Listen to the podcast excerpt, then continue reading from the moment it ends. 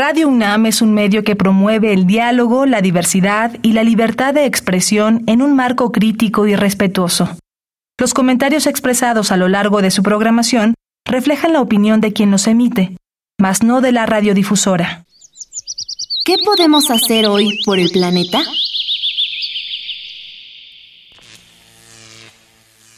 Mantén abiertas las ventanas y persianas de tu hogar u oficina para aprovechar al máximo la luz solar en interiores. De esa manera, reduces el consumo de luz eléctrica, así como tu estado de cuenta. Habitare Hola, ¿qué tal? Bienvenidos y bienvenidas a una nueva transmisión de Habitare, Agenda Ambiental Inaplazable. Me da mucho gusto saludarles. Soy Mariana Vega y con hoy un tema que me tiene realmente intrigada y el gusto de compartir como cada semana con la doctora Clementina Equiwa. ¿Cómo estás, Clemen? Hola, Mariana. Muy bien, muy bien. Ahora pues traemos un tema que creo que está súper bueno, que es eh, enfrentar la emergencia climática. Y ahora nos acompaña eh, la doctora Cecilia Conde, que estudió física en la Facultad de Ciencias de nuestra universidad y como investigadora en el Instituto de Ciencias de la Atmósfera y Cambio Climático también de la UNAM, estudia el cambio y vulnerabilidad climática en México. Bienvenida, Cecilia. muchas gracias, muchas gracias por la invitación. Al contrario, muchas gracias, doctora, por acompañarnos, porque este tema seguramente va a despertar no solo la curiosidad, sino el interés de muchos y muchas. Quédense con nosotros. Esto es Habitare Agenda Ambiental Inaplazable. Empezamos. El Instituto de Ecología de la UNAM y Radio UNAM presentan. Toma segundos destruir lo que ha crecido en años. Toma horas devastar lo que se ha formado en siglos. Tomar acciones para rescatar nuestro ambiente solo requiere un cambio de conciencia. Habitare. Agenda ambiental inaplazable. Ciencia, acciones y reacciones para rescatar nuestro planeta. Nuestra, casa. Qué gusto que continúen con nosotras en esta transmisión. Les adelantábamos al iniciar el programa que hoy estará con nosotros la doctora Cecilia Conde con este tema de enfrentar la emergencia climática. Y seguramente que es un término, Clemen, que muchas y muchos hemos escuchado. Está presente en infinidad de películas catastróficas que nos hacen creer que el próximo año se va a abrir la tierra y demás, ¿no? Pero a veces creo que también se nos olvida y hoy es muy importante que lo retomemos y entendamos a qué se refiere. Claro que sí, y bueno, el, uno de los protagonistas principales en esta historia de, de, la emergencia climática es el panel intergubernamental de expertos sobre cambio climático que acaba de publicar uno de sus últimos informes. Entonces, eh, y es, es, muy importante eh, porque trae como algunas ideas eh, y, e historias sobre la situación particularmente relacionada con nosotros. ¿Nos puedes contar mm, con mejor precisión y mayor conocimiento, Cecilia, de qué trata este, este informe? Bueno, el, el panel intergubernamental publica cada cuatro años un reporte, vamos en el sexto, entonces hagan la multiplicación. Y em, el grupo uno, que se llama las bases físicas de por qué tenemos todas las evidencias de que el clima eh, está cambiando, porque el planeta se está calentando. Ese salió el 6 de agosto del año pasado y se llama Grupo 1. El más reciente fue este 28 de febrero, es el grupo 2, que habla de impactos, vulnerabilidad y adaptación.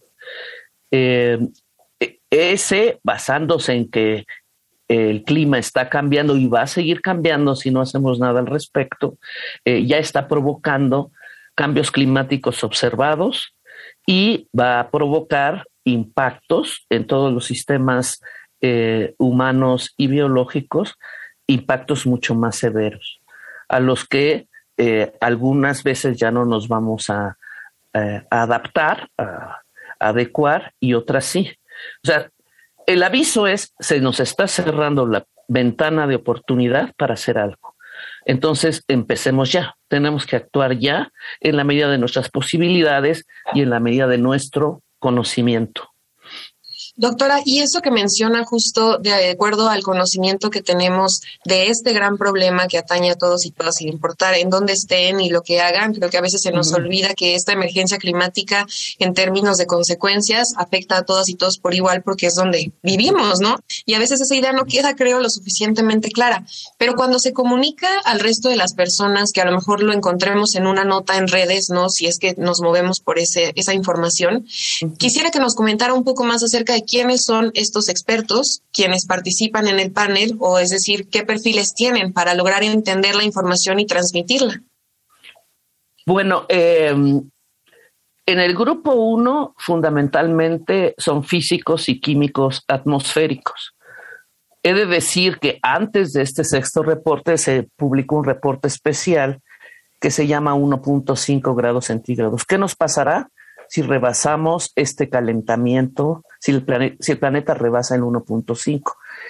Ya en ese reporte, y empieza a ser una tendencia muy fuerte, de que no solo haya físicos, sino que haya interdisciplina. Este es en el segundo reporte, que es de impactos, vulnerabilidad y adaptación, eh, hubo una fuerte componente de científicos sociales, porque esta idea, está bien que la gente se especialice, pero se necesita cerrar las brechas entre la, una eh, ciencia y otra. Necesitamos hacer interdisciplina y hay otra palabra que se llama transdisciplina, que significa incorporar los conocimientos eh, locales y de grupos originarios ya este vagón, que necesitamos todos los buenos saberes para cambiar. ¿Cambiar qué? Cambiar nuestra idea de desarrollo, cambiar nuestra actitud con respecto a nuestro medio ambiente. Entonces, ¿de qué disciplinas? Todas, todas. O sea, necesitamos ya y cerrar en el menor tiempo posible las brechas entre físicos, biólogos, químicos, sociólogos, etcétera, etcétera. Y entonces sí, tuvo una característica importante este grupo 2, es eh, la intervención de científicos sociales. Hubo científicos sociales de México este, que jugaron un papel muy importante. Hubo un filósofo que también yo le aprendí mucho, se llama Luis Fernández Carril, y él, con él discutimos cómo transformamos, cuáles son las nuevas trayectorias o no hay, ya vamos al abismo, punto, se acabó. Entonces, es una discusión que tiene que ver con ética. O sea, la gente tiene que abordar el problema de cambio climático como un problema ético y como un problema político. Yo, yo no había visto esa perspectiva. Eh, la verdad es que siempre estamos preocupados, como, como decías, o, nuestra primera preocupación es el aspecto eh, de lo que sucede ¿no? Eh, físicamente y a veces pensamos en nosotros como en segundo término. ¿Cuál es eh, la perspectiva o la relevancia de este informe para nosotros, ¿no? Porque creo que es la primera vez que está realmente dirigido hacia las sociedades, sin importar en dónde estés de, nuestro planeta, ¿no? Bueno, eh, eh, en todos los reportes, pero creo que ahora la evidencia es este, abrumadora. Eh, se mm, junta, se pone primero impactos, cambios e impactos observados. En el caso de, de la biodiversidad, estamos perdiendo o poniendo en peligro muchas especies vegetales, animales, muchas, tanto a nivel de continentes, costas y océanos. Entonces lo que se hizo fue, a mí me parece abrumadora la información que se juntó desde el reporte 2019 de 1.5 y ahora lo que hay, porque son los primeros en que, bueno, sí pueden migran, pero está cambiando su distribución, este, está cambiando la interrelación entre una especie con otra y, em, y estamos empezando a perder a pasos agigantados eh, diferentes especies y afectando ecosistemas enteros. Entonces creo que eso es una llamada de atención eh, más fuerte y más compromiso se debe, se debe, se debe de tener cuando se pertenece a países con mega, mega biodiversidad, como es el caso de México. O sea, no es solo, yo a veces digo, no es solo un problema económico, ¿cuánto dinero vamos a perder? Que sí, vamos a perder en cosechas, en falta de agua, etcétera, etcétera. No le podemos poner dinero si perdemos un bosque, pero es una pérdida brutal. Y ligada a ella, a esta pérdida de biodiversidad, puede, podemos tener, empezar a tener problemas graves de pérdida de cultura. Porque si hay, hay países que tienen este, gran diversidad de idiomas, México tiene 68. Y si uno mapea dónde están esos pueblos originarios que hablan diferentes idiomas que el nuestro, resulta que el mapa corresponde muy bien a dónde tenemos gran diversidad biológica. Entonces, pierde las 68 lenguas, pierde la mitad. ¿Cuánto dinero es? No lo sé, pero es doloroso, porque culturalmente estamos perdiendo mucho y podemos perder mucha biodiversidad, porque la relación entre culturas de pueblos originarios con la biodiversidad es muy estrecha. Entonces, yo creo que México tiene que comprometerse a cuidar esas culturas porque es cuidar biodiversidad y cuidar biodiversidad es eh, darles una oportunidad a esas culturas que las tenemos muy relegadas y arrinconadas a que este, sobrevivan y tengan un, un, futuro que ellas con, Ahora con lo que comentaba, doctora, recordaba mucho que en una de las clases de la Facultad de, Ciencias Políticas y Sociales en Sociología había un profesor que nos decía que eh, en los mexicanos tenemos algo que es despreciable en cierto sentido, porque seguimos pensando todo el tiempo en el pasado y respetando estas culturas cuando ya no están vivas, cuando hablamos de algo que ya no existe, que ya está muerto, pero es pura hipocresía porque no nos, no nos preocupamos e interesamos por las que están vivas y que convivimos todo el tiempo con ellas y que nos ensimismamos a veces para no darle ese reconocimiento. Y yo quisiera preguntarle si este tema que usted cierra diciendo que Claro que da coraje, que es, es, pues, es doloroso, ¿no? En cierto sentido, eh, si ya tenemos toda esta información que se da en el reporte y demás, ¿cómo es que su investigación se relaciona con esto y pues qué es lo que le podría transmitir a quienes nos escuchan? Bueno, eh, una cosa es, digamos, cambió la temperatura, eh, hay migraciones, este, se afectan ciertas plantas, las plantas endémicas pues tal vez no tengan para dónde mover, si se pueden perder. Pero el reporte también habla de vulnerabilidad. Y el eje de la vulnerabilidad es la falta de equidad e injusticia, que no solo son con los indígenas, es género, es discapacidad, es raza, este, etcétera, etcétera. Entonces, eh, para eh, enfrentar el problema, reducir la vulnerabilidad, necesitamos eh, hacer visible que hay injusticias eh, muy grandes. Y tal vez algunos no lo ven hacia futuro o atrás, pero yo creo que otro problema global al que nos enfrentamos y ahorita todos los escuchas lo vivieron fue en la pandemia. En la pandemia brincó todo esto de las grandes inequidades injusticias que hay en, que hay en el mundo y en México. O sea, los pobres, está documentadísimo que en esta pandemia los ricos se hicieron mucho más ricos, los de las grandes compañías, y los pobres eh, se hicieron mucho más pobres. Y, ha ocurrido, si se documenta, con eh, el ébola, con eh, otras, otras enfermedades globales que ha habido. Entonces, si no este, volteamos los ojos y decimos, en un mundo tan injusto, no, no vamos a reducir vulnerabilidad. Entonces, eh, nuestros, eh, nuestras acciones que se llaman de adaptación pueden ser muy puntuales. Bueno, hagamos una reserva, que es muy importante. Bueno, cuidemos esto, aquello. Pero el centro de estos problemas globales está en un mundo que fomenta desigualdades, inequidad, etcétera, etcétera. Entonces, creo que ese es el, eje de la cuestión y por eso estamos destruyendo todo, nuestra cultura, nuestro medio ambiente. Eh, eh, queremos entrar en un mundo competitivo, yo gano más, yo gano menos, en estas aspiraciones de bienestar que significan que se miden en dinero. Digo, decía Manolito de Mafalda, el dinero no es la felicidad, pero se le parece, pero no es suficiente, no es suficiente. O sea, necesitamos este, voltear y reconocer al diferente y respetar es, este, e, e, esas diferencias que existen y que realmente fundamentan a un sistema que se basa en desigualdades y en inequidad. Claro. Es, eh, eh, sorprendente eh, escucharte, Cecilia, porque bueno, tú eres física y has estado colaborando con este, con el IPCC hasta donde yo entiendo por varios años.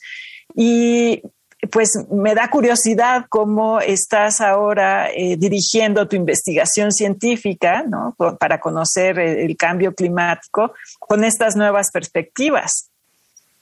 Sí, bueno, yo eh, realmente empecé haciendo física de la atmósfera, eh, haciendo un modelo de atmósfera que le aumentaba gases de efecto invernadero y mi atmósfera se calentaba, etcétera, etcétera. Y entonces fui invitada a una reunión y me sorprendió mucho que el panel, ya que está hablando con, porque se llama panel intergubernamental, ya que está hablando con políticos, es tremendamente político. O sea, yo no podía hablar porque yo llevaba mi modelo y que si el vapor de agua y la física molecular y esto, y resultó que había un fondo político muy grande. Entonces, y eso te estoy hablando pues antes de los noventas. O sea, yo empecé en 1988 a hacer modelos de atmósfera y eso era el, eso era el tema para mí. Y en eso me dije, me di cuenta, este es un problema político grave, grave, ¿no? Este, y después fui invitada a empezar a analizar como modelo, este, un modelo agrícola. Y de repente empecé a interactuar con productores de maíz, de café, mujeres productoras de, y eso te empieza a dar la perspectiva de la, la importancia y de lo ignorante que es en muchas áreas. O sea, hay que aprender de muchas áreas y, y no es individual. O sea, empezar a tener equipos de trabajo y respetar al agrónomo, al biólogo, mucho me han enseñado, eh, sociólogo, ciencia política, etcétera, etcétera. Entonces, digamos, yo me, eh, la vida me ha llevado, o sea, no es que yo dijera ahora voy a hacer esto, esto, sino estando en mi investigación me di cuenta que se necesita muchos saberes, muchos saberes sobre todo que ese diálogo es posible, ¿no? Creo que ya se va rompiendo cada vez más la idea de que las áreas de conocimiento eh, son una por su lado, sin interactuar en algún momento, ¿no? Creo que esas ideas que sí se van impulsando desde, por ejemplo, la UNAM, ¿no? Está en donde convergen todas. Eh, el otro día que visitaba CEU, me preguntaba qué ocurre a veces con esas generaciones que viven en línea y no disfrutan de estar allí, porque también se pierden estos espacios de conocimiento, ¿no? Y ahora eh, lo que me gustaría preguntarle, doctor, es este programa que se llama Enfrentar la emergencia climática, pues nos va con lo que va narrando, dando un panorama de que no se combate o no se enfrenta aisladamente, ¿no? Sino que esta convivencia es posible. Me gustaría que nos hable también un poco acerca de cómo es también en su experiencia posible lograr que estas áreas platiquen entre ellas para brindar soluciones que sí se puedan poner en práctica y pues qué haría falta entonces si ya está ahí ese conocimiento. Sí, bueno, algo que quiero decir de este segundo reporte que se pueden bajar en línea en ipcc.ch, esa es la página del IPCC, se bajan el segundo reporte.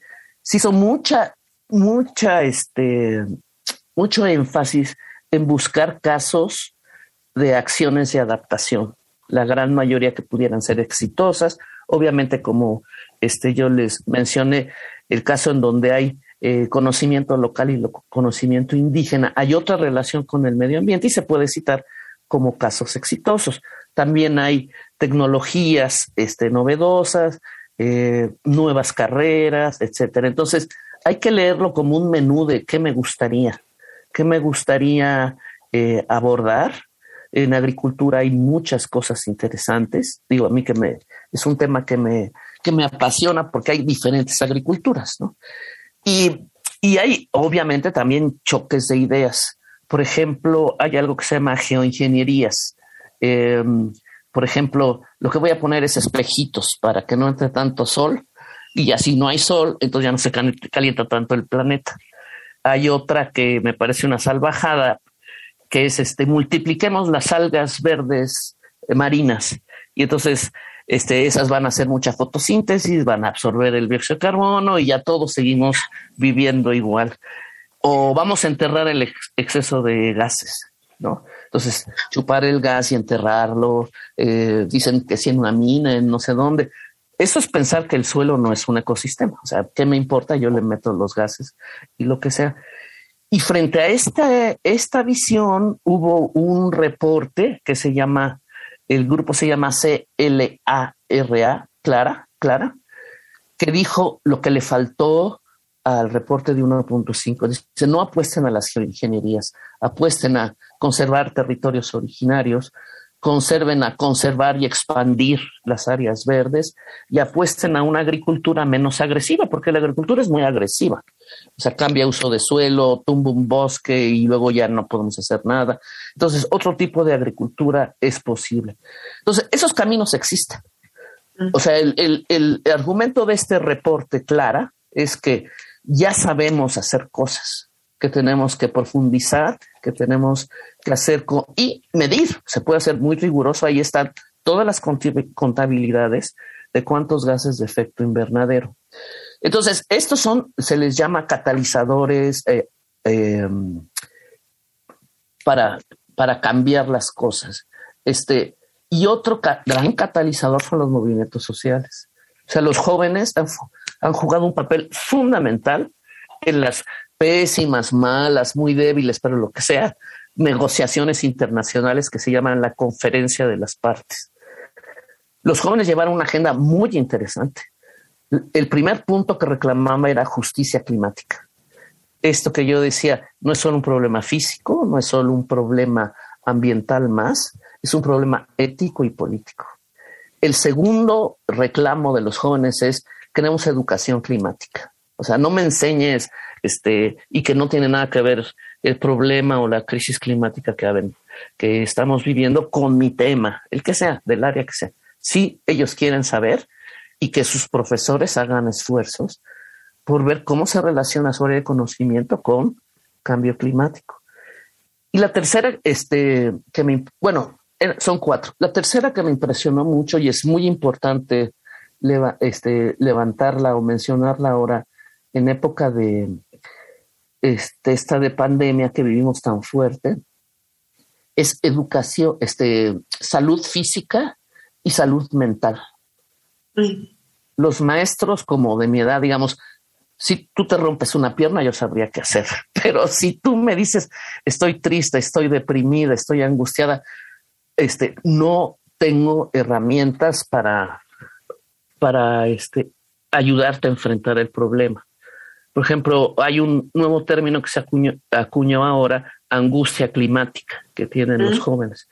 Y yo no sé, eh, bueno, no, no digo que no he estudiado y no he leído, pero no es una cosa que como maestra, yo doy clases en la maestría de sustentabilidad de la UNAM, este, y los jóvenes fueron los que me estuvieron enseñando dónde buscar, qué hacer.